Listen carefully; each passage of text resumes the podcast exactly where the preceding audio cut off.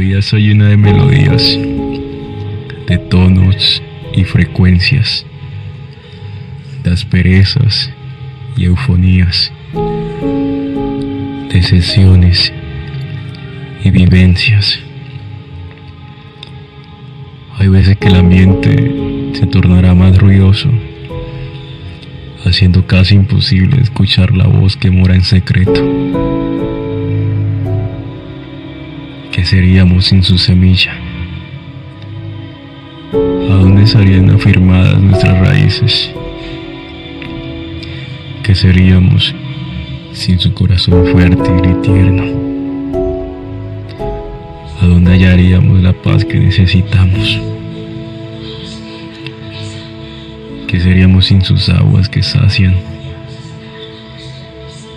¿En qué momento dejaríamos caer el cántaro? Es inverosímil pensar que seremos redimidos sin ser domados por quien nos amó primero. Para salir a la superficie, para reposar en su tierra, para conocer su luz, para enamorarnos de su rostro. Tan solo es necesario dar un paso de fe. Esa es la forma, única forma. Dar un paso y seguir el camino. No sabemos qué nos espera adelante, pero algo es seguro. Le pertenecemos y hemos sido absolvidos con amnistía.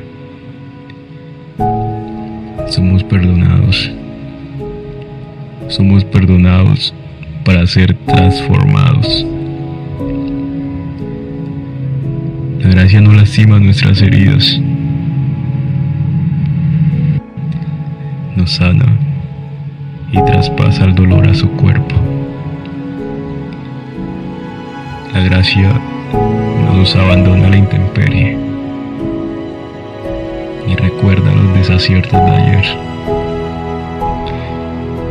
En su lugar, nos limpia con su sangre, nos reviste de pureza y dispone su identidad e imagen en nosotros. Rompe el velo de las barreras y abre las puertas del universo para su presencia.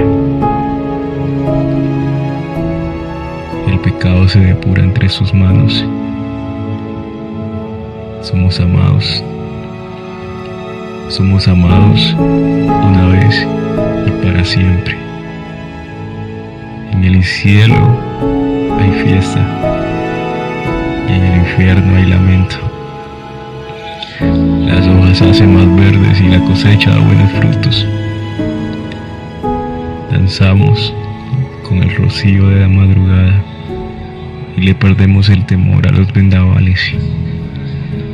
Reímos sin etiquetas y nos dedicamos a amar de verdad. De eso y más se trata florecer con gracia.